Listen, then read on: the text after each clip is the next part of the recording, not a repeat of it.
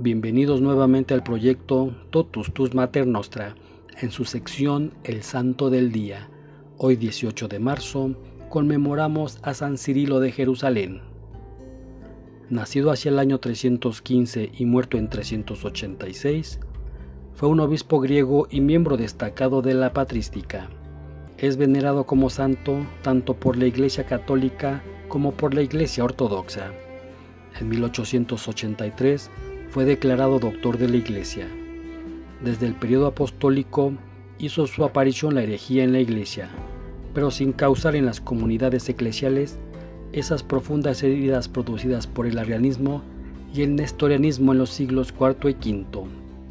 Pero si este pulular de herejías frenó un poco la evangelización de los paganos, suscitó también grandes figuras de pastores, de teólogos, de predicadores, de escritores que con sus obras por medio de una catequesis sistemática, las homilias y los sermones, lograron exponer claramente la doctrina cristiana y penetran en el mismo ambiente pagano.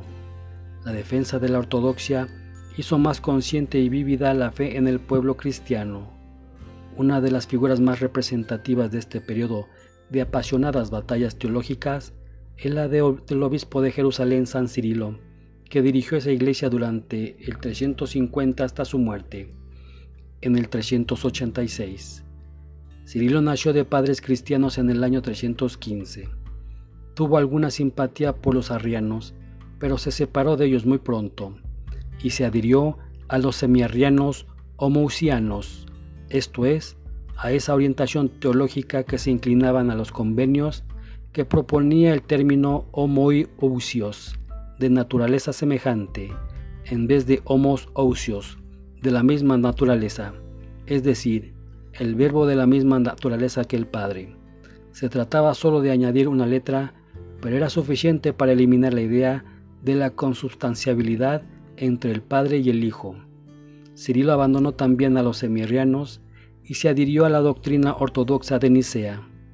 Por esto, fue varias veces desterrado bajo los emperadores Constancio y Valente el primer concilio ecuménico de Constantinopla, en el que participó Cirilo, reconoció la legitimidad de su episcopado.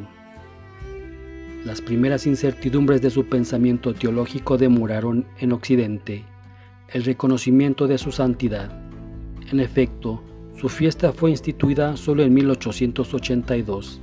El Papa León XIII le concedió el título de doctor de la Iglesia por las 24 catequesis que Cirilo compuso probablemente al comienzo de su episcopado y que él dirigía a los catecúmenos que se preparaban para recibir los sacramentos. De las primeras 19, tres están dedicadas a la exposición general de la doctrina y cinco, llamadas mistagógicas, están dedicadas al comentario de los ritos sacramentales de la iniciación cristiana.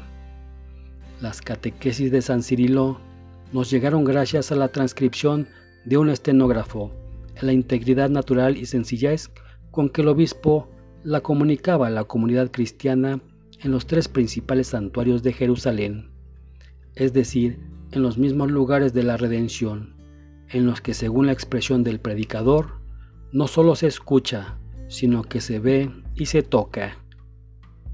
Este día también conmemoramos a San Alejandro de Jerusalén, San Anselmo de Mantua, San Eduardo el Mártir, San Frigidiano, San Juan Tules, San Leobardo, San Rogerio, San Breno, San Salvador de Horta, Beata Mariana Donati, Beata Marta Le Bouteiller,